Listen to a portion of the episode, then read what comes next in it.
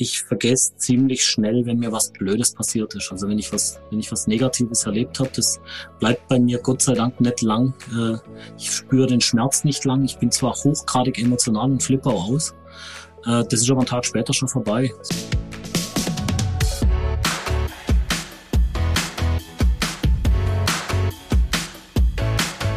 Der Lebensunternehmer-Podcast. Der Podcast für dein glückliches und selbstbestimmtes Leben mit Johannes Ellenberg.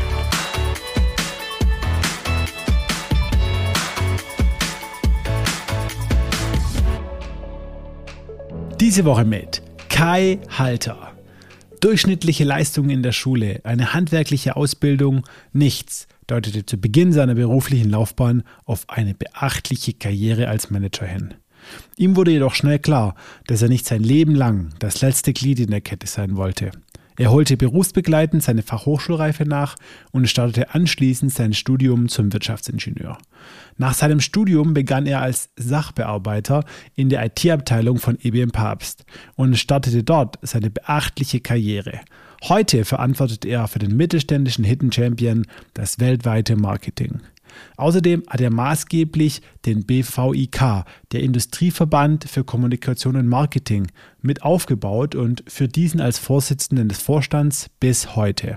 Im Podcast spreche ich mit Kai über seine untypische Karriere, was bei dieser geholfen hat und wir versuchen herauszufinden, was ihn als Führungskraft auszeichnet. Besonders fasziniert an Kai hat mich neben seiner tollen Karriere seine bodenständige Art und die Fähigkeit, sich selbst nicht für zu wichtig zu nehmen. Und jetzt viel Spaß mit Kai Halter. Hallo Kai, schön, dass du heute bei mir im Lebensunternehmer-Podcast zu Gast bist. Ja, hallo Johannes, ich hoffe, dass du es am Ende auch so siehst, dass es schön war, dass ich bei dir zu Gast sein durfte. Ich freue mich auf die Stunde mit dir. Davon bin ich absolut überzeugt, denn ich bin mir sicher, ich habe auch hier wieder einen wahren Lebensunternehmer vor mir sitzen. Zwar ein Unternehmer, der seine Karriere, seinen beruflichen Weg hauptsächlich ja, in einem klassischen Mittelstand äh, gestartet hat und eine steile Karriere hingelegt hat. Nebenberuflich, aber sozusagen ehrenamtlich ja auch ein Startup aufgebaut, ein Verband, kommen wir auch später nochmal zu sprechen und einfach ein wahrer Macher ist.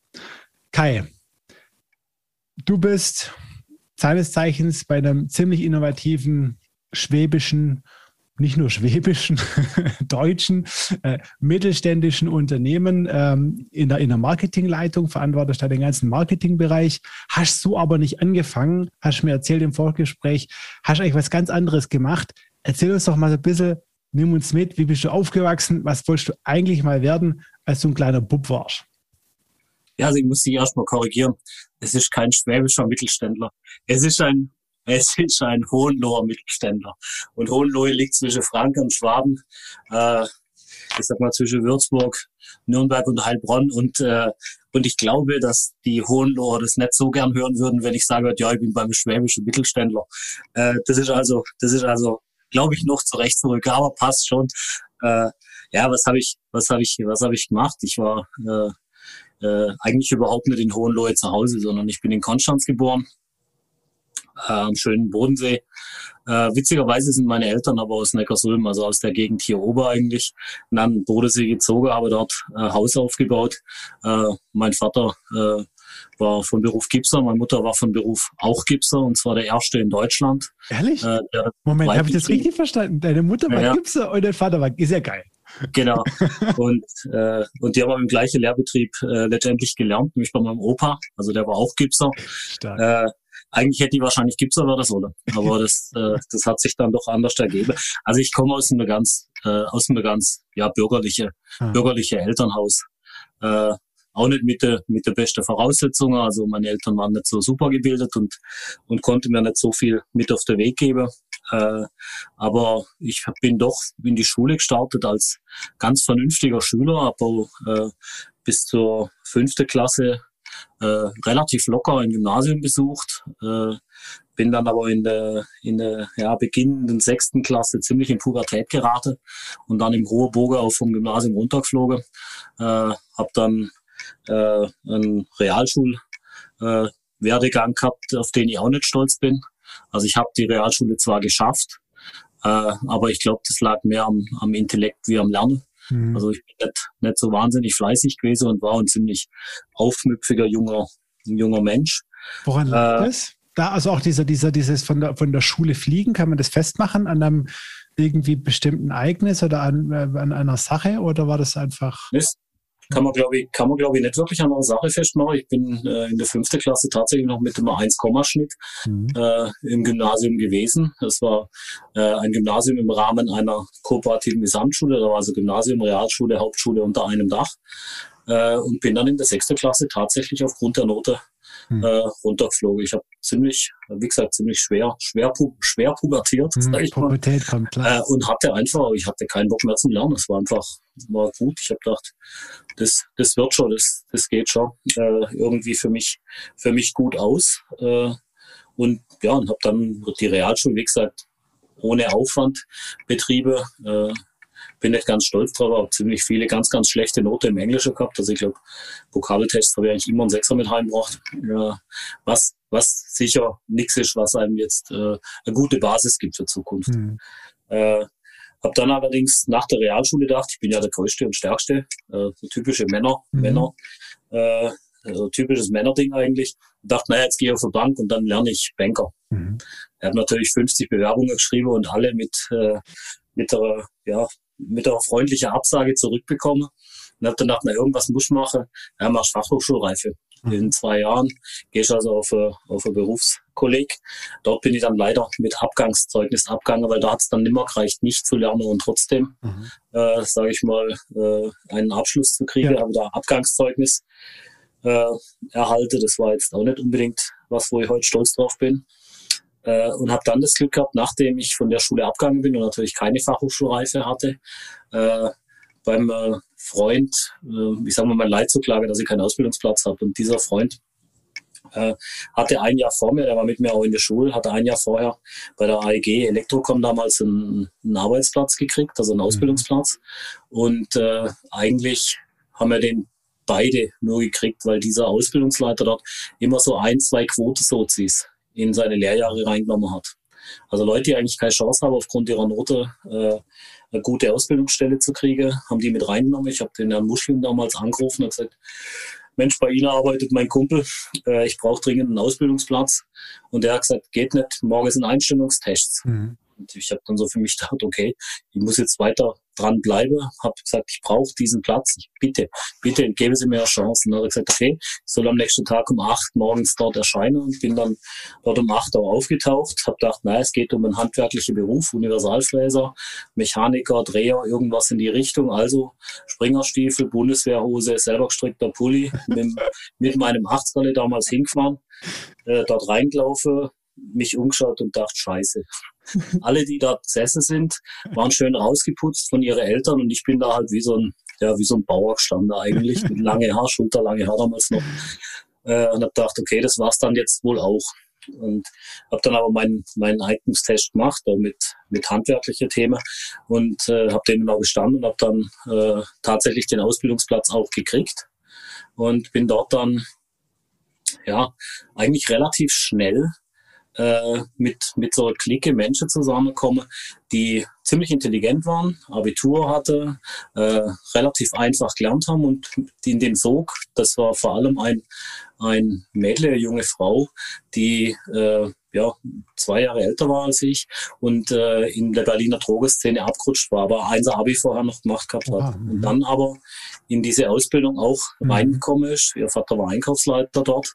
Äh, und die hat mich ziemlich, ziemlich geflasht, weil sie eben alles irgendwie gut hinkriegt hat. Aber äh, von der Optik her ein Punk mit mhm. Iro, ja. große Kette am Hals ja. und so. Und ja. das hat mich damals halt auch ein bisschen, ein bisschen angezogen. Mhm. Und die hat dann mit mir zusammen gelernt. Und dann sind meine Note immer besser geworden. Meine Leistungen im handwerklichen Bereich waren eh gut. Äh, und dann habe ich irgendwann gemerkt, das ist gar nicht so toll, wenn man hinter in der Klasse sitzt und immer sich nur in Opposition mhm. äh, trifft, sondern es ist eigentlich ganz schön, wenn man mal vorne ist und vielleicht, wenn man was besonders gut weiß, das auch äh, zu, zu ja, kundtun darf. Und, und das war so der, der Dreher, also der, dieser, dieser Herr Muschling aus Konstanz, der war eigentlich ein, ein großer Wendepunkt äh, in meinem Leben. Äh, neben dem, dass, dass meine Frau auch, äh, die ich zu der Zeit schon kennengelernt hatte, oh. Ja, wow. wir sind ziemlich, ziemlich lang zusammen, äh, die, die im Prinzip mich auch, ähm, ja, auch ziemlich mit beeinflusst hat, neben dem Herrn Muschlin. Also wir haben miteinander einfach unser Leben jetzt gestaltet. Äh, ja, und dann habe ich mein, meine Ausbildung in, in der AEG Elektrocom abgeschlossen, hatte das dürfte mein heutiger Arbeitgeber wahrscheinlich gar nicht erfahren. Äh, hatte auch eine kleine äh, Karriere bei der Gewerkschaft schon gemacht, habe also relativ gleich gesagt, ich gehe in die, in die auszubildende Vertretung, bin dann relativ schnell DGB Jugendausschussvorsitzender mhm. gewesen, bin relativ schnell IG Metall äh, Ortsjugendausschussvorsitzender gewesen. Äh, und, und habe dort dann einfach auch gemerkt, dass es, dass es ganz gut ist, wenn man vorne steht und kann Dinge beeinflussen. Mhm. Ähm, der, diesen, diesen äh, zu dem gewerkschaftlichen Werdegang, der dann irgendwann ja tatsächlich mal aufgehört hat. Und ich stehe tatsächlich auf der anderen Seite zwischenzeitlich. Äh, werde ich nachher nochmal vielleicht äh, darauf zurückkommen. Aber ich habe dann meine Ausbildung äh, aufgrund guter Leistungen vorzeitig verkürzt, äh, habe dann in der Werkstatt gearbeitet. Ähm, das war damals die Sonderwerkstatt, wo Prototype äh, mhm. äh, hergestellt wurde. Und ich kann mich noch sehr gut erinnern, ähm, wo dann eigentlich ein Werkstück mir drei, sicher drei, viermal misslungen ist. Mhm. Und dieses Werkstück, das hat sich immer, wenn ich es wieder ausgespannt habe aus der Fräsmaschine, hat es im Prinzip äh, sich verbogen. Und ich habe gedacht, das scheißt mich jetzt so an. Ich habe keine Lust, mir mein Leben lang Arbeit hinlegen zu lassen. Ich will irgendwann mal Arbeit hinlegen. Und, äh, und das war der Tag, an dem ich eigentlich beschlossen habe, ich muss jetzt äh, den Weg Richtung, Richtung Studium gehen und ich will einfach Chef werden. Das war so dieser, dieser innere Antrieb. Ich habe da keinen Bock drauf, das weiter so zu machen. Und, äh, und ja, ich habe zu der Zeit auch äh, paar Erlebnisse gehabt, äh, gerade in der, in der Werkstatt dort. Also ich, ich weiß heute noch sehr genau, wie man sich fühlt, wenn man normaler Arbeiter ist, mhm. äh, sich ein Konzernchef äh, ankündigt, du die komplette Werkstatt rausputsch und rauswienerst und Werkstücke aufspannst, die super kompliziert zu bearbeiten sind, mhm. nur damit dieser, dieser Mann mit Krawatte mhm. äh, durchlaufen kann, dich weder beachtet noch mit dir spricht äh, einfach nur vorbeilatscht, wie scheiße dass sich so das anfühlt. Und mhm. das war für mich auch so ein Grund, das darf ich, das darf ich nie, auch wenn ich den Weg mal schaffen sollte, mhm. darf ich nie vergessen. Ich muss immer wissen, wie sich so ein, mhm. so ein Arbeiter letztendlich halt, wie sich das für den anfühlt. Und versuche mich deswegen auch äh, da einfach auch anders, anders zu verhalten. Also ich würde nie äh, an Leuten, die ich, äh, die vielleicht meine Arbeit machen müssen, mhm äh, nicht wertschätzend äh, entgegentrete. Also man mhm. kann, man kann da einfach auch äh, vieles mitnehmen aus der Zeit, die man in der Jugend da gehabt hat. Mhm. Und das hat mir, hat mir, glaube ich, auch ziemlich geprägt, diese mhm. Zeit.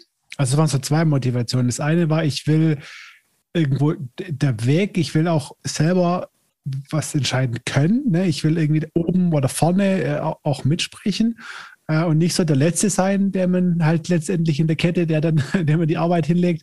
Das ist ja die eine Motivation und die andere aber auch ganz bewusst, äh, das muss anders gehen, ich will es anders machen. Ja, schon. Kann man, kann man so sagen. Das war mir damals nicht so bewusst, aber ich glaube, äh, ich konnte es bis in die heutige Zeit auch, auch rüber rüberbringe, genau das auch vorzuleben. Also das, das glaube ich, ist schon eine ziemlich wichtige, ziemlich wichtige Eigenschaft für eine gute Führungskraft, dass sie, dass sie das, was sie erzählt, auch vorleben kann und dass sie wertschätzend mit Menschen umgeht, denn, denn das ist, ja, das ist mit einer der, der wichtigsten Eigenschaften, glaube ich, für eine Führungskraft. Das ist oftmals nicht die fachliche Eignung, die einen zum, zum ich sag mal, zur gute, gute Führungskraft macht, sondern oft ist da tatsächlich die, eher die soziale Komponente. Mhm. Und die versuche ich, die versuche ich einfach auch hochzuhalten. Das heißt nicht, dass man Streichel so spielt im Geschäft, äh, sondern das heißt halt auch konsequent Entscheidungen zu treffen und die auch umzusetzen. Aber man muss dabei berechenbar sein und das mhm. ist, glaube ich, das Allerwichtigste. Und und äh, das versuche ich einfach äh, bis heute auch äh, zu machen und vorzuleben. Ob ich es hinkriege, müsstet ihr meine Mitarbeiter fragen. Mache ich vielleicht bei Gelegenheit mal, ja, wer weiß. Ja. Nein, aber das, äh, ich meine, das hilft natürlich ungemein, äh, wenn man selber mal in den Schuhen war. Und das ist vielleicht tatsächlich, ne, wenn man jetzt schaut, äh, auch, auch eine Herausforderung eher so vielleicht mal für die klassische moderne Führungskraft oder den Führungskräfte-Nachwuchs, ja, äh, der, sage ich aber gar nicht von ganz unten kommt in der Regel. Mhm. Ne, also der nicht irgendwie an der Werkbankstange einmal so der Letzte in der Kette war und das einmal durchlitten hat sozusagen oder durchlitten ist vielleicht auch jetzt übertrieben, aber halt einfach mal gefühlt hat, ja, äh, wie sich, wie sich, wie sich das anzieht und die ganze Perspektive mal einfach von unten nach oben hatte. Ja, ja das ist definitiv so. Spannend. Und das ist, äh, das ist ja das, wie es dann, wie es dann im Prinzip so weiterging, äh, nach meiner, nach meiner Entscheidung einfach weiterzumachen äh, habe ich dann in ein äh, zweijähriges Berufskolleg oder einjähriges Berufskolleg war das, äh, Fachhochschulreife gemacht mhm. und äh, habe dann gedacht, ich war immer noch nicht unbedingt der Fleißigste, muss man ehrlich sein, oder muss ich ehrlich zu mir sein. Äh, habe gedacht, naja, jetzt machst du BWL und dann legst du noch zwei Semester Maschinenbau oben drauf, bist Wirtschaftsingenieur, das ist die Hälfte zum Chef. Mhm. Das kriegen wir irgendwie hin.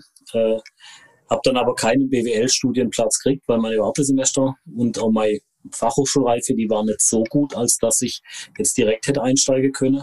Äh, und habe dann in Künzelsau äh, äh, einen direkten äh, Studienplatz zum Wirtschaftsingenieur gekriegt. Und Dort war mein Anfang auch nicht ganz einfach, weil ich dachte habe, in Konstanz, mhm. wo ich mhm. geboren war, ist die Fachhochschule über die ganze Stadt verteilt. Mhm. Also da gibt's Außenstelle Petershause ist ein Stadtteil von Konstanz, Außenstelle Stadt ist ein Stadtteil von Konstanz, alles soweit, soweit für mich klar. Also war für mich auch Sonne klar, dass die Fachhochschule Heilbronn Außenstelle Künzelsau äh, Künzelsau ein Stadtteil von Heilbronn ist. Also habe ich mir da Wohnung gesucht, bin bei meiner Tante untergekommen in Neckarsulm äh, bin dann da zum Einschreiben hingegangen und die gute Frau hat mich mit großen Augen angeschaut und hat gesagt, das ist nicht Heilbronn, das ist Künzelsau, 50 Kilometer Richtung Nürnberg.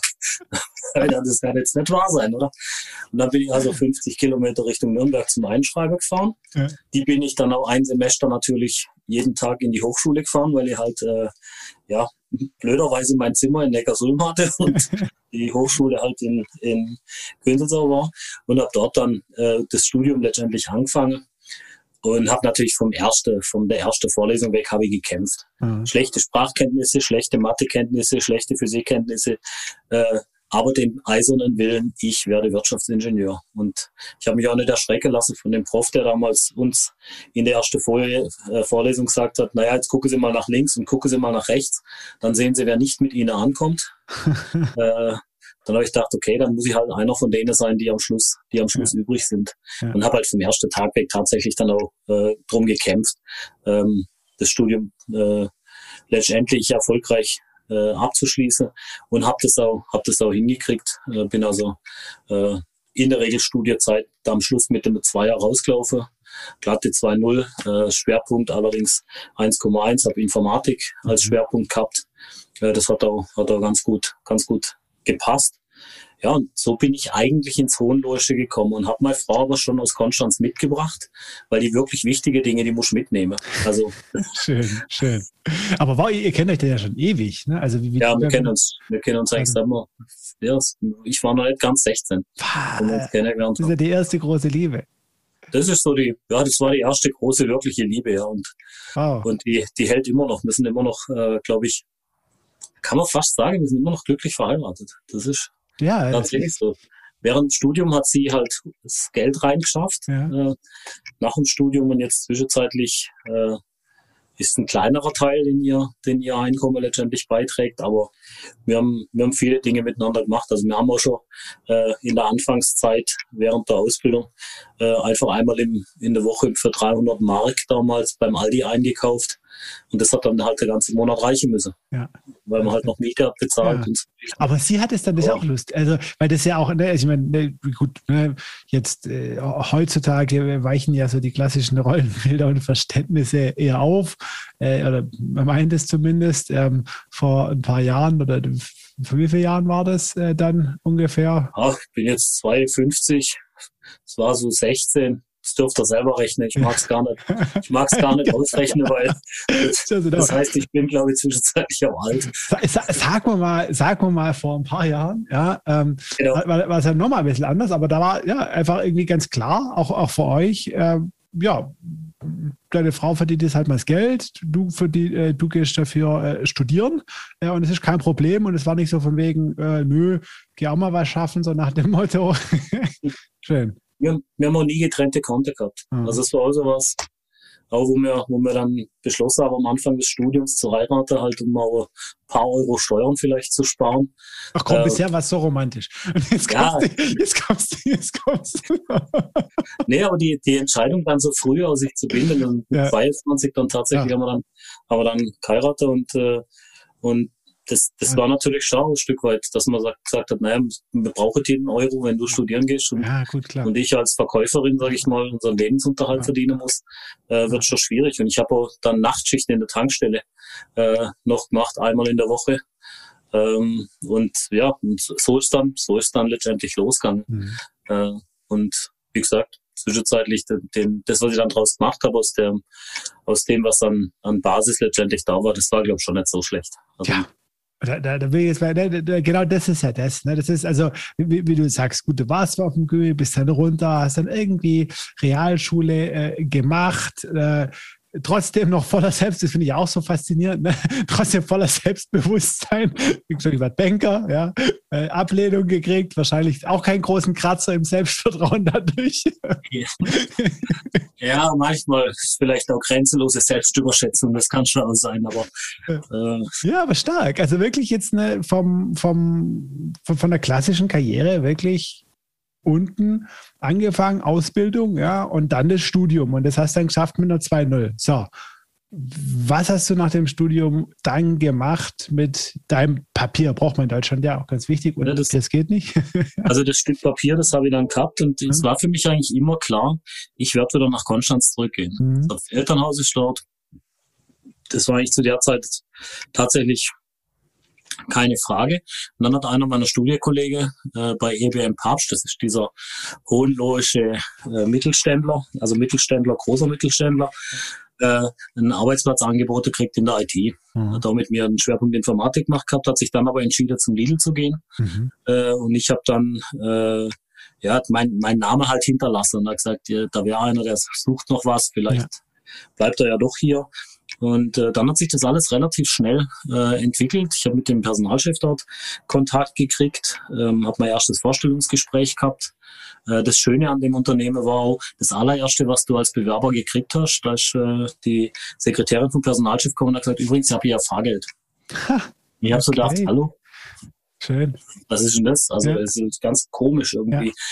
Ja. Äh, hab das dann aber, hab das dann äh, auch gewertschätzt und habe dann aber innerhalb von vier Tagen tatsächlich auch einen Arbeitsvertrag gekriegt. Wow. Ähm, ich habe ein bisschen viel Fahrgeld abgerechnet, weil ich in Konstanz ja mein Elternhaus hatte und gesagt, na Konstanz Mulfinge, das hilft auch ein bisschen bei der Finanzierung des Wegs. Tatsächlich habe ich am Hohloische gewohnt. Das hat der Personalchef natürlich auch gleich mitgekriegt und hat mir dann bei meinem Zusagegespräch gesagt, der Alter, jetzt, wir treffen uns in Öhringen, weil sie wohnen ja in Zweiflingen. Also das ist gerade so zehn Kilometer von Nürnberg weg, weil zweimal bezahle ich nicht Konstanz Mulfinger. Äh, und äh, wir können uns da im McDonalds treffen und können dort äh, den Arbeitsvertrag durchsprechen. Und ich habe dann tatsächlich im McDonalds in Öhringen meinen Arbeitsvertrag gekriegt, unterschrieben und ihm wieder mitgegeben. Nicht äh, und äh, dann so, so den, den Einstieg, sage ich mal, hingekriegt. Und äh, ähm, ja, ich, ist ja wieder so, den, den Personalchef von damals, den schätze ich heute noch sehr, weil er eben auch äh, ehrlich mit dem, ich sage mal, mit dem Schlitzohr umgegangen ist mhm. und gesagt hat, du, also zweimal verletzt du mich nicht, aber ja äh, eigentlich brauchen wir solche Leute im Unternehmen. Und dann habe ich in der IT äh, bei EBM Papst angefangen und habe, äh, ja, ich sag mal, in der Netzwerkinstallation äh, geholfen, habe Schulungen gemacht, habe PCs aufgestellt und, und das war dann so der, der nächste Schritt, habe unseren ersten Webauftritt 1998, also EBM Papst oder EBM damals noch, der erste Webauftritt äh, mit der Agentur hier aus der Region gestalten dürfen und habe den dann drei, viermal bei Gesellschaftern und Geschäftsführung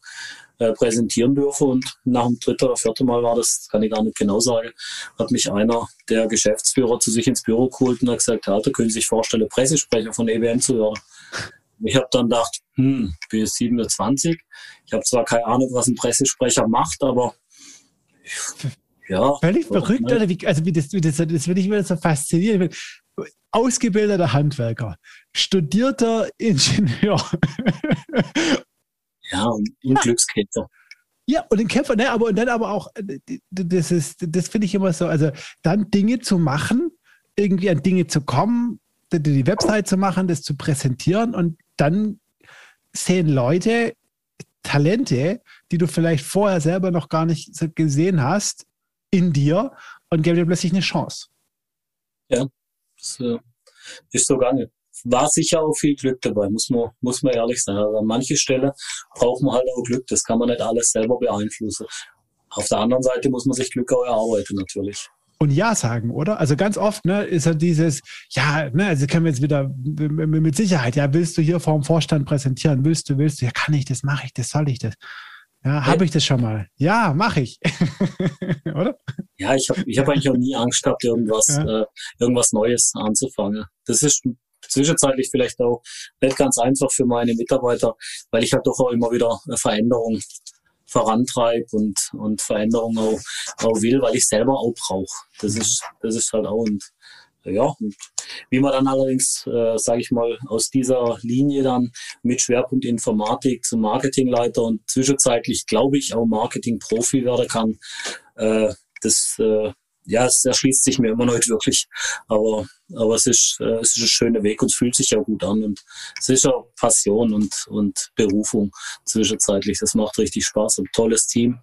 Und äh, ja, und, und passt auch ganz gut. Habe ein tolles Unternehmen, muss man auch sagen. Mhm. Auch das Unternehmen gibt einem Gott sei Dank die Möglichkeit, sich zu entwickeln. Das ist eine klassische Kaminkarriere mhm.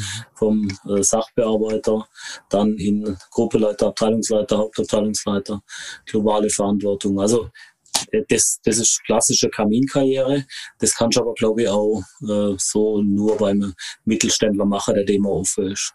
Also das hat, das hat dann ganz gut passt. Gib uns doch mal ganz kurz noch, also du warst ein Pressesprecher äh, und jetzt ist es so klassisch in der Industrie und im, ja, im produzierenden Gewerbe vor allem, äh, ist ja das Thema Marketing ähm, eins jetzt vor 20 Jahren. Äh, eins gewesen, das war ja gar nicht so relevant. Ne? Da gab es einen Vertrieb, da gab es die Presse, ja. Äh, wie sah denn der, also, also als du Pressesprecher wurdest? Die gab es nicht. genau, oder? Ja, wie, wie, wie ging es da weiter? So, ja? Man, muss da, man muss da schon ein bisschen, ähm, ja, ich bin ja jetzt 24 Jahre bei EBM ja. und ähm, wo ich da in die Rolle des Pressesprechers äh, gegangen bin, da war aber tatsächlich äh, Öffentlichkeitsarbeit hat, hat der, der Gründer von EBM Papst tatsächlich bei sich und seiner, und seiner, seiner Vorzimmer äh, mhm. damit gemacht. Und äh, es ist dann auch viel von dem, von dem Vertriebsleiter, der damals mhm. äh, geschafft hat, auch sehr viel einfach gemacht wurde, was dann an Werbung und solche Geschichte gemacht wurde. Ist. Ganz viel ist in der Personalabteilung, in der Weiterbildung hier in der Regionale, äh, ja, ich sag mal in der Regionale, heute sagt man Employer Branding mhm. Community gemacht wurde. Und das war so die erste Aufgabe, halt auch zu sagen, naja, äh, wir sind jetzt relativ groß, wir machen hm, weit über 500 Millionen Mark damals Umsatz. Mhm. Äh, vielleicht brauchen wir jemanden, der auch nach außen so ein bisschen moderiert und, und mhm. sich auch nach außen äh, ja, ein bisschen professionalisiert.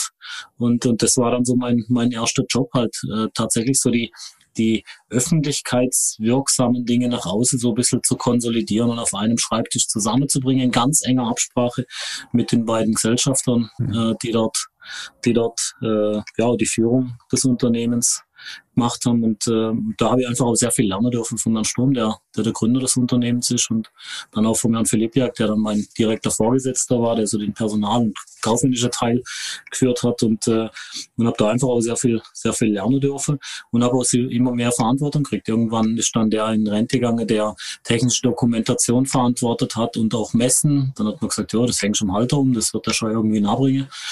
Äh, und ja, und dann habe ich das halt einfach angenommen und äh, ich sag mal, vom Anspruch her war es halt schon so, es ist ein Premium-Hersteller, also wir machen äh, oder wir produzieren, vertreiben, äh, entwickeln Ventilatoren. Es ist halt hoher Premium-Anspruch und das muss man halt der, ich sag mal, der Sprache nach außen auch, auch anmerken, allen Maßnahmen letztendlich anmerken. Man muss merken, dass man bei der Nummer eins ist, wenn man auf den Messestand bei uns geht.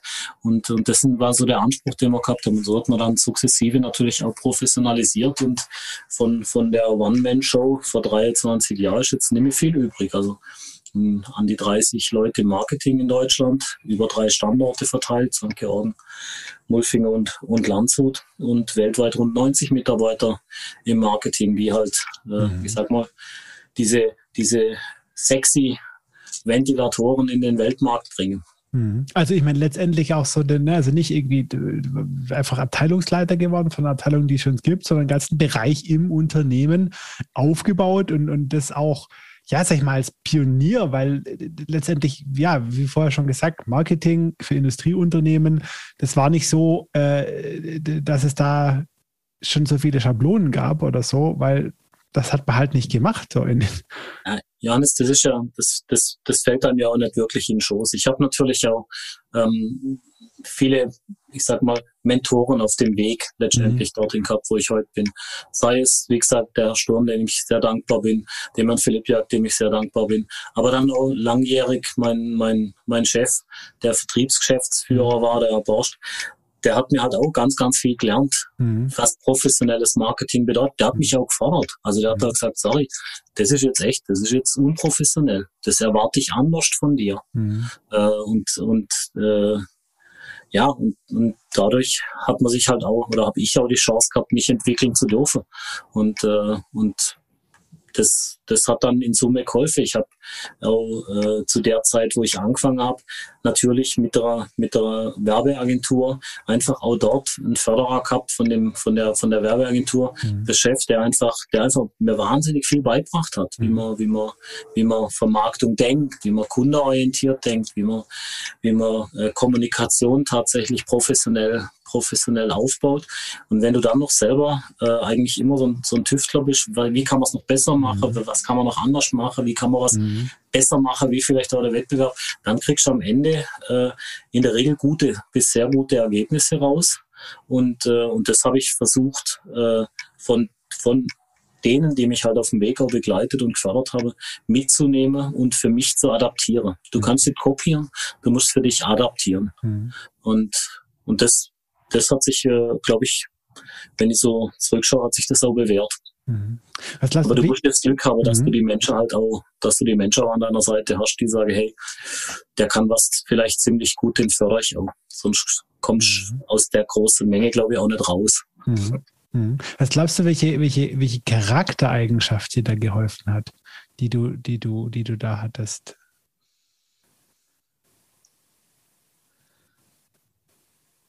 Ich glaube, es ist ein Stück weit äh, vielleicht Bodenständigkeit, wo ich ja. da, wo ich da sagen würde, aber auch, äh, ich glaube auch manchmal so diese grenzenlose Selbstüberschätzung.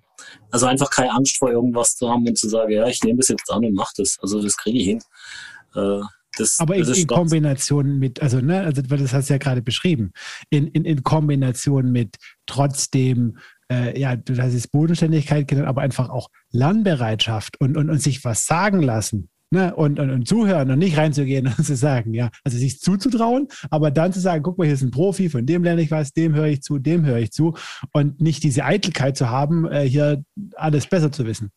Ich habe, und das mache ich heute noch nicht, ich nehme für mich überhaupt nicht den Anspruch, äh, alles zu können, mhm. sondern ich habe an der richtigen Stelle die richtigen Leute, mit denen ich in einem, in einem Austausch letztendlich zu gute Ergebnisse komme. Und ich kann, und das ist, glaube ich, äh, hoffe ich, äh, eine Eignung, die ich halt auch habe, ich kann auch die Leistung anderer gelten lassen. Egal, ob die jetzt auf meiner Hierarchieebene sind, ob die drunter sind, ob die drüber sind. Ich bin keiner, der sagt, das war ich, mhm. sondern es waren immer wir. Und mhm. das hilft natürlich, äh, in Summe auch eigene Schwäche, die man definitiv auch in meiner Position mehr als genug hat, äh, die halt auch auszugleichen über die Stärken derer, mit denen man zusammenarbeitet. Mhm. Ich glaube, das ist landläufig auch tatsächlich einer der großen falschen äh, Vorstellungen und Bilder von einer, von einer Führungskraft. Ähm, dass, äh, dass viele Menschen einfach irgendwie im Kopf haben, äh, der Meinung sind, die, die müssen immer ne, alles wissen, unerschütterlich sein, sozusagen vorne weggehen, die müssen hier Bescheid wissen, ne? äh, denen darf keiner was vormachen, ja, so, so das ist die, die Führungskraft, ja, ähm, aber was du ja gerade beschreibst und auch lebst, ist ja, ist ja eigentlich was ganz anderes ja, ich hoffe, dass das meine Mitarbeiter auch so erleben. Zumindest äh, ist das so ein bisschen Philosophie von mir, das, äh, das halt auch rüberzukriegen und die Leute im Prinzip zu befähigen, dass sie ihre beste Leistung bringen können. Und wie gesagt, äh, die beste Entscheidung, die werden nicht ganz oben getroffen, äh, oftmals, sondern die werden dort getroffen, wo die Fachkompetenz und der Sachverstand letztendlich auch ist. Und ich sage auch oft zu meinen Mitarbeitern, wisst ihr, äh, wenn ich euch frage, äh, wie, wir, wie, wie soll ich es denn machen? Dann erzählt ihr mir das, was ihr mir geben wollt an Informationen. Ihr wisst viel mehr, wie das, was ihr mir geben wollt. Ihr gebt mir genau das, dass ich eh in die Richtung entscheide, wie ihr das euch vorstellt. Dann könnt ihr es doch selber machen. Braucht ihr mich doch ja. nicht zum Entscheiden. Ja. Ich helfe gern, das ist keine Frage. Ja. Aber eigentlich könnt ihr es doch viel besser wie ich. Das, Spiel, das Spiel müssen wir nicht spielen. Genau, das Spiel, müssen wir, das Spiel müssen wir nicht spielen, oder? Und, und, und das hilft, das ist schwer. Das ist schwer für, für junge Fahrer für junge Mitarbeiter, ja. das am Anfang zu machen, zu sagen, ja, hey, der will wirklich, dass ich entscheide. Ja. Und wenn ich zu dem gehe, der entscheidet nicht für mich. Ja. Früher hat man gesagt, das ist ein Entscheidungsvermeider. Der ist nichts als Führungskraft. Heute, glaube ich, förderst du damit halt einfach die Entwicklung deiner Mitarbeiter. Ich habe junge und echt gute Mannschaft. Und, äh, und ich glaube, dass man da einfach am Schluss viel, viel bessere Ergebnisse rausbringt. Mhm. Mein, meine Überzeugung. Ja. Gibt sicher auch andere, äh, sag mal, andere Einstellungen, aber meine Überzeugung ist das. Ja, und dein Erfolg gibt dir recht, wie ich finde. Ja, ich glaube, das hat bisher ganz gut funktioniert. Ja. Ja, nach so einer Bilderbuch-Karriere und so einer schönen Beziehung zum Unternehmen, ähm, hast du dir da überhaupt irgendwann mal äh, die Frage gestellt, äh, dein Glück noch woanders zu, zu suchen? Also vielleicht sogar in der Selbstständigkeit oder dem anderen Unternehmen? Oder war das immer alles nie die Frage? nee, Selbstständigkeit war für mich äh, nur selten, sage ich mal, im Gedanke, in der Gedanke. Aber ich habe schon Zeit gehabt oder ich habe mich auch mal wegbeworben gehabt, nochmal woanders unterschrieben gehabt, ähm, weil mir klar signalisiert wurde von dem damaligen ähm, CEO, dass ich den, den nächsten Weg vom Abteilungsleiter zum Hauptabteilungsleiter nicht machen werde. Mhm. Und äh, nachdem das so klar kommuniziert war, war für mich eigentlich klar, okay, meine Lebensplanung ist eine andere. Mhm. Und wenn ich es hier nicht schaffe, dann muss ich woanders hingehen. Und äh, war ziemlich frustriert zu der Zeit, darüber, dass ich diese Chance nicht kriegen sollte. Mhm. Äh, und habe dann einen Anruf von einem Ex-Kollege gekriegt, der, der sich wegentwickelt hatte und habe dort dann auch äh, ja, einen Arbeitsvertrag unterschrieben, weil Perspektive bei EBM Papst war halt für mich nicht da. Mhm. Und dort habe ich äh, ziemlich schöne Erfahrung eigentlich gemacht. wie Ich habe vorhin schon mal den Herrn Sturm äh, erwähnt und der hat dann ähm, zwei Wochen nachdem meine Kündigung auch beim Unternehmen war, mhm hat er sich, hat er sich oder hat er mich zu sich rufen lassen und hat gesagt, Alter, das gefällt mir nicht. Ich, was gefällt Ihnen nicht? Das gefällt mir nicht, was ich da von Ihnen höre. Sag ich, was hören Sie denn? Und dann sagt er, ja, dass ich weggehen will und was, was denn jedem tun kann, äh, dass ich mich anders entscheide. Und dann habe ich es ihm gesagt, dass es für mich halt meine persönliche Lebensplanung einfach äh, mhm. gewisse, gewisse Schritte sieht und die äh, kann ich hier nicht machen. Und dann, dann ist natürlich eine Veränderung äh, sage ich mal, der normale Schritt oder ich muss mich damit abfinden, dass es so ist und dazu bin ich zu jung. Mhm. Und äh, er hat es dann geschafft, ähm, mich davon zu überzeugen, mit meinem zukünftigen Arbeitgeber nochmal zu sprechen. Und das Schöne war, das war ein Mitarbeiter, der bei uns lange Jahre im Vertrieb als Führungskraft gearbeitet hat, der dort dann Geschäftsführer war. Und dann habe ich gesagt, Michael, der Sturm hat mich angesprochen und mich gefragt, was sie tun könnte, dass ich mhm. da bleiben kann. Und ich stehe definitiv zu meinem Wort. Wenn du sagst, ich muss kommen, mhm. dann komme ich. Aber denk selber drüber nach, wo du gegangen bist. Mhm. Wie hättest du dich gefühlt, wenn der Senior äh, dich fragt, bleibst du, bleibst du da? Mhm. Äh, wie hättest du dich entschieden? Und dann sagt er, Geld, du willst bleiben. Sag ich, ich würde es gern versuchen, ja. Äh, und dann sagt er, ja, dann nehme ich deinen Arbeitsvertrag und schmeiß in den Mülleimer und, und wow. du kannst dort bleiben. Und ich habe dann meinen, meinen Chef damals den Herrn Borstock gefragt und hat gesagt, wissen Sie, für mich ist eins wichtig. Wie gehen Sie mit dem illoyalen Mitarbeiter um? Also ich habe mich definitiv wegbeworben, ich habe Ihnen eine, eine, Kündigung gegeben. Äh, mhm. Ja, viel mehr Illoyalität, sage ich mal, kann man eigentlich nicht, nicht zeigen. Und er hat dann gesagt, und das hat mich sehr gefreut, er hat gesagt, Mensch, ich fange doch jetzt nicht wieder mit dem Jungen an und versuche den zu entwickeln. Ich würde mich sehr freuen, wenn Sie da bleiben würden. Und, äh, und das war dann der, der Punkt, wo ich gesagt habe, okay, dann, dann mache ich das. Und ich habe es nie bereut. Mhm. Also ich habe ja meiner Mannschaft, die ich schon informiert hatte, mhm. dann auch sagen müssen, äh, ich mache eine Rolle rückwärts. Wahnsinn, Wahnsinn äh, das sind so Dinge, wo man dann, wo man ja. dann auch lernt. Wahnsinn. Aber, aber es ist alles sauber gelaufen. Ich bin ultra dankbar dem Unternehmen, dass es mir die Chance ergeben hat, mich nochmal zurückzuholen. Ich bin dankbar, dass man mich gefragt hat, was kann man tun. Und äh, ich habe jetzt nicht nochmal vor, vielleicht einen Wechsel vorzunehmen, aber man weiß es nie.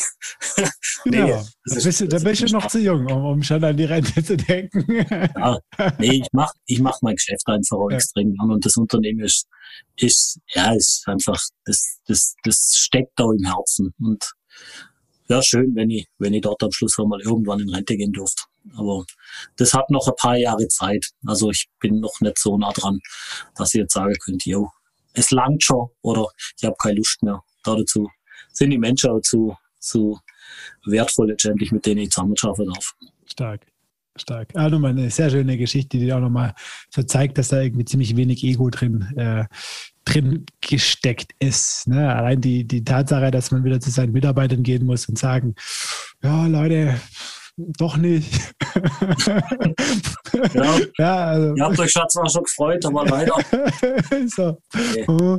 Ja, stark, stark, stark, stark. Okay, aber lass uns mal so zu einem Punkt kommen. Ähm, irgendwann mal hast du ja dann doch ähm, gesagt, äh, ein bisschen was nebendran äh, brauchst du noch oder irgendwas hat dich gereizt äh, und du bist mal auf die Idee gekommen, mit ein paar anderen äh, so einen Verband äh, zu gründen.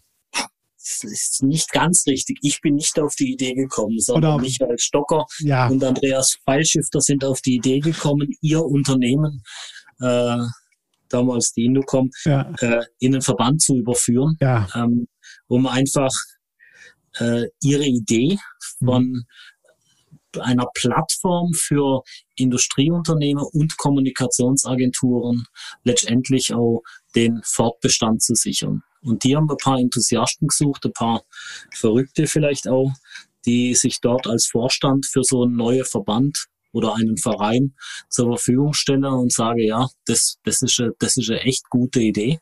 Äh, wir kriegen bis heute kein Geld und das ist auch gut so. Mhm. Äh, aber wir, wir haben damals äh, den Bundesverband Industriekommunikation miteinander äh, gegründet, aber die Grundidee, die würde ich nie für mich in Anspruch nehmen. Das waren andere, die, die da tatsächlich die Idee gehabt haben.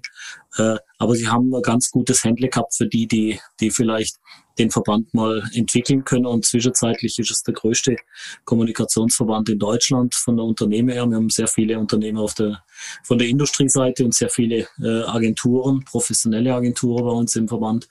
Äh, wir haben auch dort eine sehr bodenständige Entwicklung genommen. Ich habe früher mal gesagt, na, es ist mein Verbändle. Mhm. Zwischenzeitlich ist es ein richtiger Verband, also mit über 220, 230 Mitglieder zwischenzeitlich.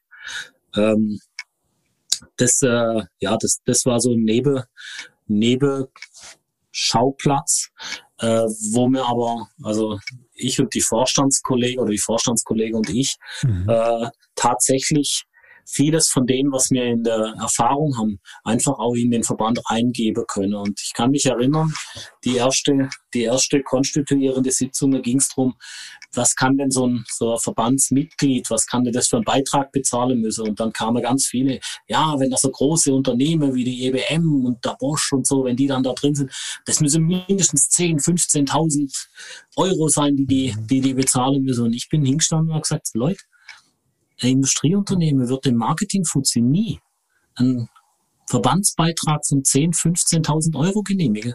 Das ist Vorstandsentscheidung. Mhm. Das wird er nicht tun. Wir müssen mit dem, mit dem äh, Mitgliedsbeitrag in eine, in eine Region gehen, wo der Vorstand sagt, Marketing, das kriegt der, das ist sein Spielgeld, da, da diskutiere ich gar nicht mit dem. Mhm. Und so haben wir es dann auch angefangen. Mit, ich glaube, zwischen 12 und 1500 Euro angefangen. Und da habe ich ja gesagt, das ist trotzdem Vorstandsentscheidung. Und das ist der erste Beitrag, den ein Industrieunternehmer wieder streicht, mhm. wenn es ihm schlecht geht. Mhm. Aber da sagt ein Vorstand, ach, das tut uns nicht weh, das, das können sie machen. Und das war, glaube ich, die wichtigste Entscheidung, um die Entwicklung zu nehmen und die Industrieunternehmer auch in den Marketingverband, Bundesverband Industriekommunikation zu bekommen. Denn eigentlich hat der Industrieunternehmer da davon gar nichts, wenn der, und wenn der Chef da drauf guckt Mhm. Sagt er, was soll ich in einem Marketingverband? Was für ein Quatsch. Ja. Wir haben die besten Produkte, wir sind die Innovationsführer, wir haben die besten Entwickler. Wir brauchen doch eigentlich das Marketing gar nicht. Ja. Ja. Also, mal. Das ist die klassische Denke. Ja, ich glaube, wir sind uns beide einig, dass sich das seit einigen Jahren und in Zukunft noch stärker ändern wird. Aber das ist klar, die klassische Denke von einem produzierenden deutschen Unternehmen. Richtig. ja. Und daran arbeiten wir auch, dass sich ja. das verändert. Ja. Und ja, und, und dann haben wir das, haben wir das tatsächlich so gemacht und, äh, und ich glaube, fünf der sechs Startvorstände äh, äh, sind immer noch dabei. Also die am Anfang gesagt haben, ja, machen wir, wird schon nicht so viel Geschäft sein. Mhm. Aber zwischenzeitlich äh, hat der Verband der Geschäftsführung, äh, ist, wie gesagt, kontinuierlich, kontinuierlich am Wachsen. Äh, wir haben es sehr praxisorientiert aufgestellt. Also die Unternehmen, die dort äh, im Verband aktiv sind, äh, die sind auch immer mit, also es geht keiner von einer Veranstaltung weg und hat nicht irgendwas dazugelernt. Mhm und zwar aus der Praxis raus dazu gelernt, nicht irgendwelchen Theorie äh, äh, Shishi, sondern tatsächlich von den anderen lernen. Ich sage mal, wir haben von den Besten lernen immer gesagt und was wir auch versucht haben von Anfang an klarzustellen, ähm, wenn eine Akquise-Tätigkeit einer Agentur zu einem Industrieunternehmen auf unserer Veranstaltung stattfindet, gibt es einen Warnschuss und dann gibt es eine Kündigung. Weil wir sind kein Akquiseverband, wir sind ein Verband, der sich auf der Fachebene austauscht. Mhm. Also wo sich, wo die Industrieunternehmen äh, die Dienstleistung der äh, Kommunikationsdienstleister in Anspruch nehmen sollen, aber eben aus Eigenantrieb raus, weil sie einfach geile Projekte gesehen haben und dann sage, hey, mit dem muss ich zusammenschaffen. Ja. Und letztendlich sitzt doch Industrie und Agentur immer im gleichen Boot. Ja. Geht es der Industrie schlecht, geht es der Agentur schlecht, weil deren Honorare gehen zurück. Mhm. Also sind doch die Agenturen definitiv verpflichtet, eine gute Kommunikationsdienstleistung für die Industrieunternehmen zu machen, denn nur dann können die erfolgreich sein. Also sitzen wir doch im gleichen Boot und rudern auch miteinander in die gleiche Richtung. Und, und wenn man sich dessen bewusst ist, dass man auch als Industrieunternehmen, ich kann die Marketingabteilung noch so groß machen. Ich brauche Spezialisten, mhm. die mir bestimmte Themen einfach lösen, die mir da helfen, die einen Wissensvorsprung haben, die einen Erfahrungsvorsprung haben.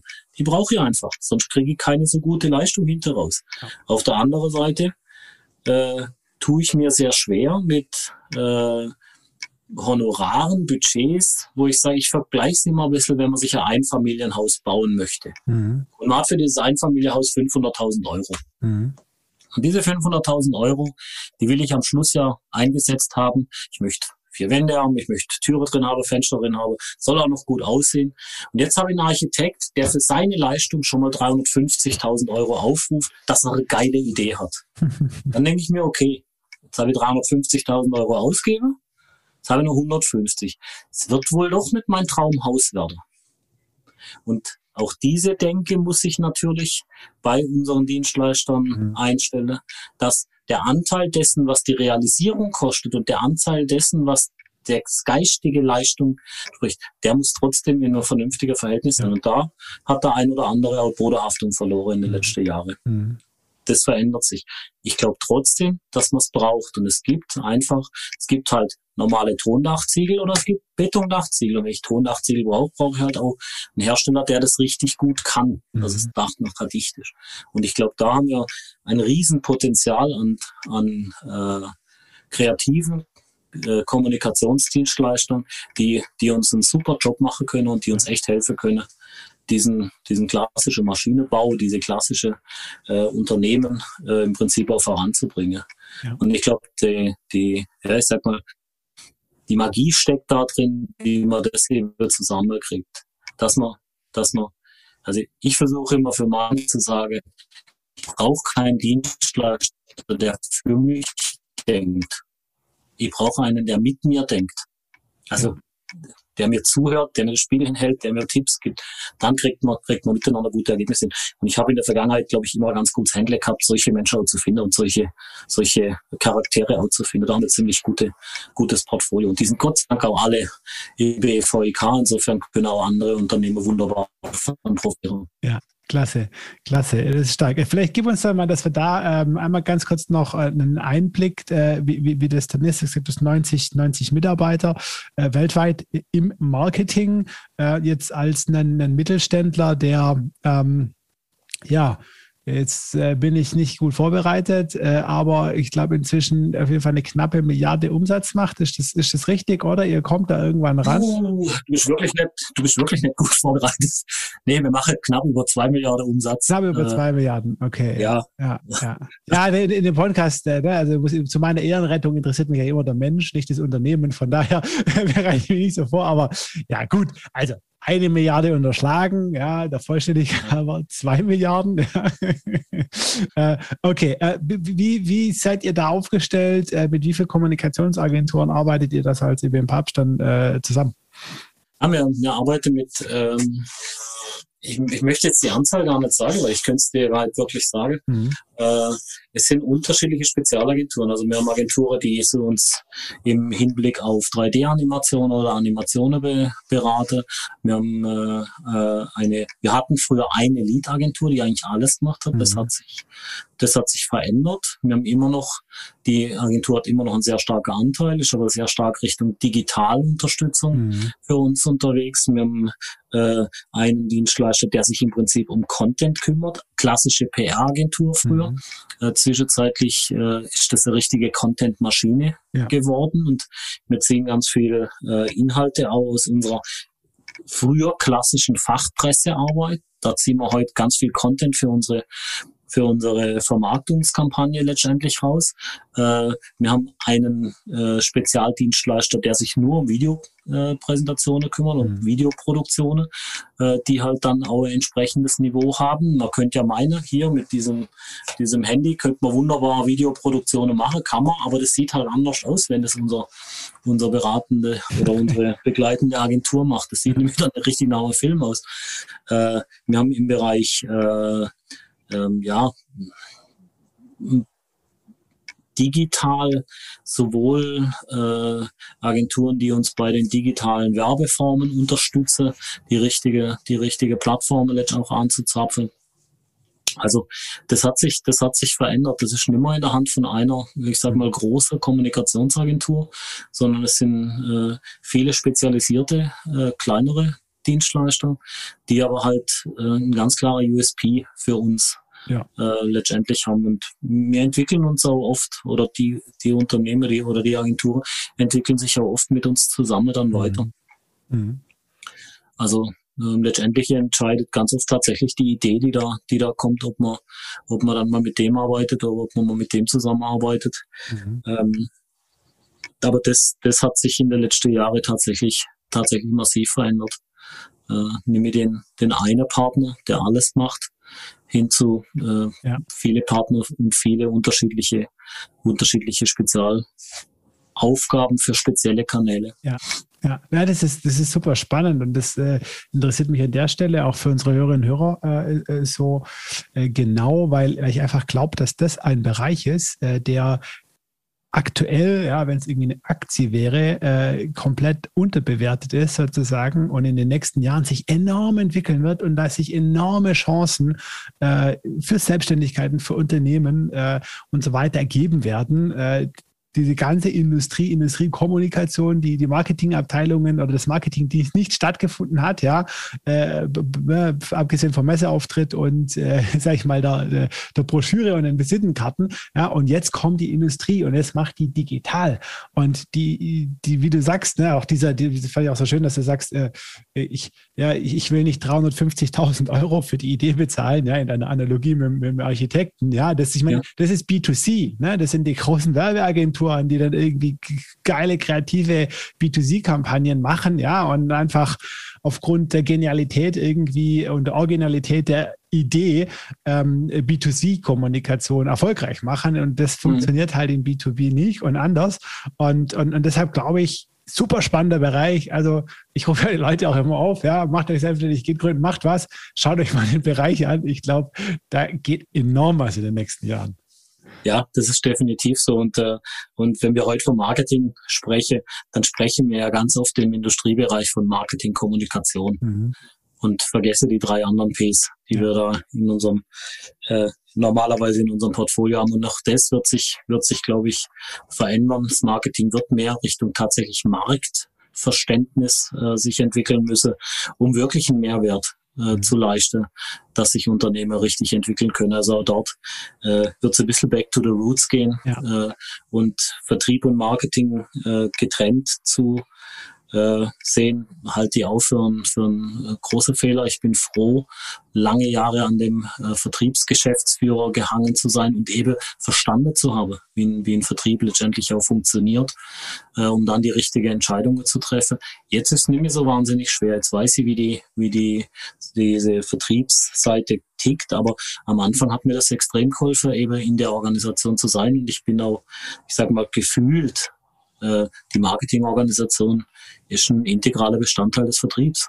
Und nur gemeinsam kann man Erfolge letztendlich feiern. Mhm. Und, und ja, das versuchen wir, versuchen wir tagtäglich irgendwie für unseren Laden tatsächlich auch auf Reihe zu kriegen. Mhm. Cool. Und das, das hört man. Ja, super. Ich glaube, jetzt haben wir so ein ganz äh, schönes Bild irgendwo so von deiner Karriere, von deinem, deiner beruflichen äh, Seite gezeichnet. Äh, von dem Papst. Wir wissen, dass dass ihr zwei Milliarden Umsatz machen. Genau, zwei Milliarden. ja, dass ihr kein schwäbisches Unternehmen seid. Hohe ist, ja. Also viel gelernt, alle miteinander. Äh, lass uns doch, lass uns doch vielleicht mal so ein bisschen auf den, auf den Menschen, äh, Kai, Alter, eingehen. Äh, wenn du nicht arbeitest, was ist dir, was ist dir dann wichtig? so wahnsinnig viel Zeit ist da ja nicht mit EBM Papst und BVEK, aber äh, ich bin ein Familie- und Freundesmensch mit zwei Freundeskreise, die, die wir versuchen zu pflegen, wenn nicht gerade Corona dazwischen kommt, mhm. ehrlich ist. Äh, ich fahre für mein Leben gern Motorrad. Ich bin äh, völlig begeisterter und äh, Zweirad-Junkie. Äh, also die gemütliche Tour oder die, die schnellen? Also so die. also ich bin, ich, ich, ich fahre ein bayerisches äh, Motorrad, was fast jeder fährt. Also wenn man sich so auskennt, also ich habe GS seit einem Jahr und ich war ein absoluter GS-Hasser und habe gesagt, ich werde mich nie auf so ein Teil setzen, äh, weil damit kann ja jeder fahren und zwischenzeitlich, ich habe eine und muss sagen, ja, damit kann wirklich jeder fahren. Das macht auch also, Spaß. aber es macht auch Spaß. Du kannst zu zweit, du kannst Urlaub, du kannst du kannst äh, Pässe, du kannst alles damit machen. Und ähm, ja, ich bin schon sehr viele hunderttausend Kilometer mit dem Motorrad unterwegs gewesen. Äh, das ist so meine, meine Passion im Sommer und im Winter versuchen wir so zwei bis drei Wochen wirklich auch Skifahren zu gehen zusammen im Freundeskreis beziehungsweise auch äh, manchmal nur mit meiner Frau. Und dann haben wir drei, drei äh, Haustiere, drei Hunde äh, und zwei Katzen. Also wir sind wow. leider nicht mit Kindern gesegnet, sondern haben äh, Ausweichplattform suchen müssen. Haben uns dann für, für Hunde entschieden. Äh, haben jetzt seit einem Jahr einen äh, Berner Sen. Das ist, das ist der größte, aber es ist vom Kopf her halt der kleinste. Also der ist wirklich nur ein Baby und der ist massiv in der Pubertät und versteht auch nicht, dass er nicht fliegen kann, aber er kann halt mindestens auf Kopfhöhe hochspringen. Äh, ist halt auch ist ganz witzig und das sind so die Dinge. Gehe gern laufen, fahre gern mit meinem, ja. mit meinem E-Bike spazieren, äh, wenn halt die Zeit es zulässt. Mhm. Muss, man, muss man ehrlich sein. Wie viele Stunden äh, hat ein, wie viele Stunden hat ein Arbeitstag ohne Verband? Mein Arbeitstag, das ist völlig unterschiedlich. Äh, ich fange normalerweise so zwischen halb acht und halb neun an zu arbeiten, zu Hause oft etwas früher. Also mhm. jetzt mit Corona sitze ich meistens schon um halb acht äh, am Rechner äh, und versuche um fünf, halb sechs aus dem Betrieb mhm. zu gehen, sodass ich um sechs, halb sieben daheim bin, esse, dann vielleicht noch Mails mache, äh, dass man das auf jeden Fall, weil es schon, schon relativ viel, was man heute dann äh, am Rechner verbringt, wo man halt nicht mhm. klassisch arbeiten kann. Und wenn irgendwelche Konzepte gemacht werden müssen, dann ist das eher Wochenendgeschäft. Mhm. So, da kommst du dann, da kommst du dann halt nicht umhin, am Wochenende auch mal hinzusitzen und dir wirklich mal zwei oder drei Stunden Zeit zu nehmen, um mal über Vermarktungskonzept oder, oder auch über eine Weiterentwicklung des Marketings des Unternehmens nachzudenken. Äh, und ja, und dann kommen natürlich auch immer wieder Ideen, die dann wieder den BVEK betreffen. Aber ich möchte jetzt gar nicht eine Stunde sagen. Ich bin ein Mensch, der, ich, ich ich möchte nicht von Work-Life-Balance reden, weil ich das für einen Quatsch halte. Es muss eine Life-Balance sein. Das heißt, wenn ich das Arbeite als äh, den, den schlechten Teil meines Lebens anschaue, dann mache ich relativ lange im Leben was falsch. Äh, deswegen bin ich ein Fan von Life Balance. Das arbeite ich integraler Bestandteil meines Lebens und ich mache es extrem gern. Und deswegen äh, unterscheide ich da auch ungern und sage, naja, ich habe jetzt einen 8-Stunden-Tag oder einen 10-Stunden-Tag. Mehr wie 10 Stunden darf ich in Deutschland eh nicht. Also danach ist eh Freizeit. Mhm. Insofern darf man da auch nicht unterscheiden, äh, sondern das ist halt Lebenszeit, die man, die man doch so gut wie möglich mit, mit, mit sich verbringen sollte, weil man hat nur das eine. Mhm. Also deswegen bin ich da, bin ich da ein Fan davon zu sagen, naja, Life Balance brauche ich, ja, Work-Life Balance Mhm. Da ist der Fehler schon in dem, dass ich trenne. Mhm. Mhm. Viele Leute müssen es vielleicht auch. Ich muss es Gott sei Dank nicht. Ja, fairerweise muss man sagen, genau, äh, die jetzt auch noch ähm, an, angefügt, äh, dass, dass man dann auch irgendwo schon ein bisschen das machen können darf, muss, äh, was einem auch wirklich äh, ja, Spaß, Freude macht und ein bisschen Herzblut dran ist. Und ja sind nicht alle mit gesegnet, wobei ich fest davon überzeugt bin, dass da jeder hinkommen kann. Und jetzt auch deine Geschichte, die wir gerade erzählt haben, ist ja eigentlich auch ein gutes Beispiel. Ne? Ja. Du könntest doch immer an der Drehbank stehen. Ich könnte ich könnt immer noch an einer Fräsmaschine oder einer Drehbank stehen. Ähm, das, ist, das ist definitiv richtig. Und äh, ich habe es selber dann auch in die Hand genommen. Habe, wie gesagt, an vielen Stellen meines Lebens auch Glück gehabt mhm. richtige Frau zum richtigen Zeitpunkt gefunden, habe das richtige Unternehmen gefunden, habe das richtige Studium letztendlich gemacht, habe mhm. auch Förderer in meinem beruflichen Werdegang gehabt. Äh, das ist nicht alles Eigenleistung. Ähm, und wenn das aber alles zusammenspielt, kann man sicher so einen Weg auch machen. Äh, und ich bin jetzt nicht unzufrieden, nicht Geschäftsführer eines Unternehmens zu sein, weil ich glaube, dass dort der Druck doch nochmal eine ganze Ecke stärker ist wie jetzt wie jetzt in dem, ich sage mal, oberen, mittleren Management. Mhm.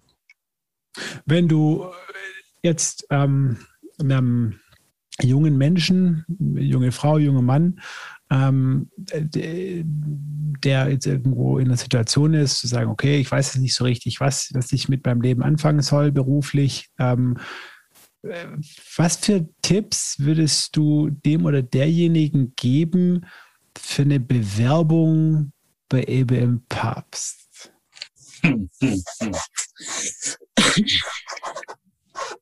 Das ist eine echt gute Frage. Das ist eine echt gute Frage.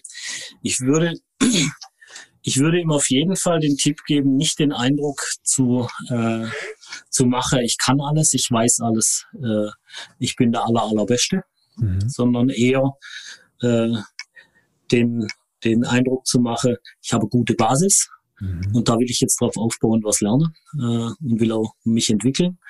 Dann glaube ich, hat man eine sehr gute Chance äh, im Unternehmer äh, super gut anzukommen und auch, und auch sich zu entwickeln.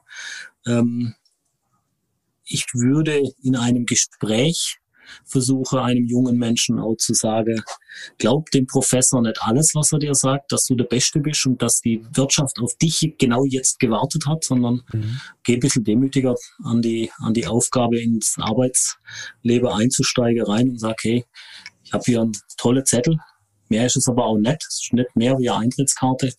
Und jetzt gebt mir eine Chance und, und lasst mich entwickeln äh, und leistet erstmal, bevor ihr fordert das wird sich auch am Ende auszahlen, äh, weil viele junge äh, vom Studium kommende geben sich gar nicht die Chance zu lernen, sondern meinen sofort in Verantwortung gehen zu müssen und äh, und auch äh, ich sag mal Personalverantwortung ist das was was was dann in dem Fall wichtig ist. Und man glaubt gar nicht und das habe ich selber zu der Zeit auch nicht geglaubt, wo ich angefangen habe, ähm, wie sich die äh, Challenges potenzieren, wenn man auf einmal Menschen am Hacker hat, die wegen jedem Thema zu dir kommen, ob das ist die Farbe ist ausgegangen, der Drucker ist leer, äh, es geht mir gerade schlecht und äh, oder ich habe diese Aufgabe und jene Aufgabe, ich kann gerade nicht, meine Stunden sind zu viel, meine Stunden sind zu wenig.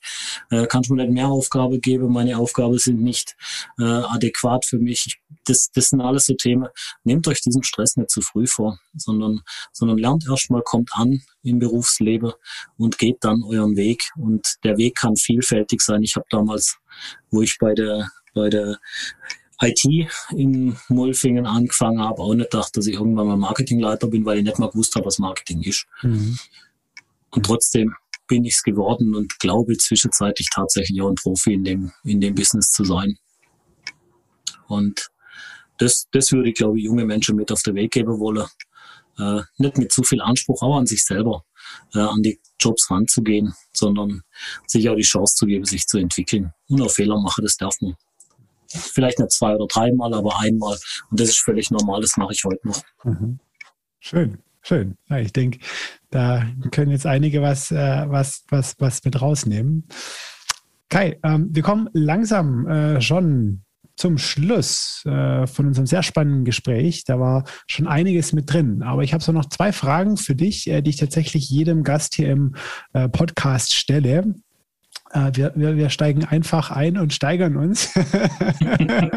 ja? Okay. Äh, genau. Also die erste Frage wäre einfach, ähm, ja, wenn du mal überlegst, äh, was du so in deinem, in deinem Leben irgendwo an Büchern, Hörbüchern ähm, äh, gehört, gelesen hast äh, oder Autoren, äh, die dich in irgendeiner Form beeinflusst haben oder sagst, hey, die haben was mit mir gemacht. Könntest du da ein, zwei Tipps geben? Äh, ich, ja, ich kann zwei Tipps geben. Äh, also ein äh, Buch hat sehr viel mit mir gemacht. Das war Technische Mechanik 1 in, meinem, in meinem Studium, äh, okay. äh, weil ich nicht gedacht habe, dass Technische Mechanik mich so fordern könnte und dieses Buch mir so viel Hilfestellung leistet, um mal zumindest das erste Semester zu überleben und zu wissen, Jetzt sind es nur noch sieben, ich krieg das hin. Stark. Äh, und das zweite Buch, was ich, was ich, äh, ja, was, was einen bleibenden Eindruck hinterlassen hat bei mir, ist Hannibal Rising. Äh, praktisch die, die Vorgeschichte zu Hannibal und zu dem Schweigen der Lämmer. Aha. Äh, das habe ich tatsächlich als Buch mir dann gekauft, weil ich Aha. dachte, wie kommt dieser äh, Psycho in diese Lage, in die er gekommen ist. Und wenn du das Buch gelesen hast, verstehst du, warum die Filme dann so sind, wie sie sind. Und, äh, und das sind so die zwei, die zwei Bücher, wo ich sage wird, ja, das eine hat mir fürs Leben wirklich was gegeben, das andere hat mir einfach Angst gemacht. Also das, äh, das sind so ja, zwei Tipps. Stark. cool. Äh, vielen Dank. So, und dann, äh, wie gesagt, ein bisschen steigern äh, äh vom, vom, vom, äh, von, der, von der Frage und auch so ein bisschen vom, von der Einflugshöhe, aber tatsächlich die letzte für dich heute.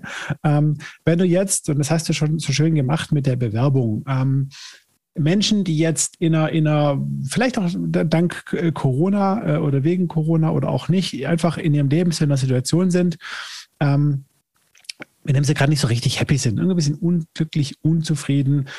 So.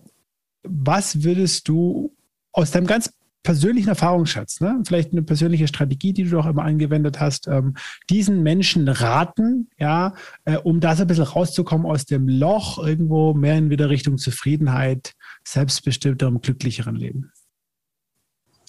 Das ist, äh, das ist eine nicht einfach zu beantwortende Frage. Da bin ich, bin ich ganz ehrlich. Ich für meinen Teil äh, versuche auch in kritische und schwierige Situationen das Positive zu sehen. Ähm, beispielsweise beim, beim Tod meiner Eltern war für mich klar, dass ich sie äh, trotzdem äh, an meinem Leben weiter teilhaben lasse, wenn sie da sind. Äh, und erinnere mich halt einfach heute noch sehr äh, äh, gerne an die, an die tolle äh, Momente, die man gemeinsam gehabt hat und nicht an die, an die schlechte. Und ich vergesse ziemlich schnell, wenn mir was Blödes passiert ist. Also wenn ich was, wenn ich was Negatives erlebt habe, das bleibt bei mir Gott sei Dank nicht lang. Äh, ich spüre den Schmerz nicht lang. Ich bin zwar hochgradig emotional und flippe aus. Mhm. Äh, das ist aber einen Tag später schon vorbei. So habe ich mir beispielsweise, wenn ich mich im Geschäft mal richtig über einen Mitarbeiter geärgert habe, bin ich nicht zu dem hingegangen und habe es ihm gleich gesagt, sondern habe einen Tag oder Nacht drüber geschlafen und bin dann am nächsten Tag nimmer hin, weil es überhaupt nicht mehr wichtig war. Und, und das ist das, was ich den Leuten an der Stelle nur geben kann. Die Situation tut weh vielleicht, aber es kommt auch eine neue Situation, die wird hoffentlich Besseres bringen und da kann ich nur jedem eigentlich wünschen, dass er das dann auch annehmen kann und nicht denkt, oh Gott, oh Gott, schon wieder, schon wieder was Schlimmes, schon wieder was, sondern einfach dann äh, ja die positiven Dinge auch als positive Dinge wahr und annehmen. Das waren noch zwei wunderbare äh, Tipps. Kai, ich bedanke mich bei dir äh, von ganzem Herzen für das tolle Gespräch. Äh, wirklich ganz, äh, ganz, ganz tolle Story, eine tolle Karriere, inspirierend. Ich wünsche dir ganz persönlich und natürlich ja, für dein Unternehmen, ja, für deine berufliche Karriere alles, alles Gute. Ja, danke. Und danke für die Zeit, die du äh, in mein Leben gesteckt hast. sehr, sehr, sehr gerne. Der Lebensunternehmer-Podcast. Der Podcast für dein glückliches und selbstbestimmtes Leben mit Johannes Ellenberg.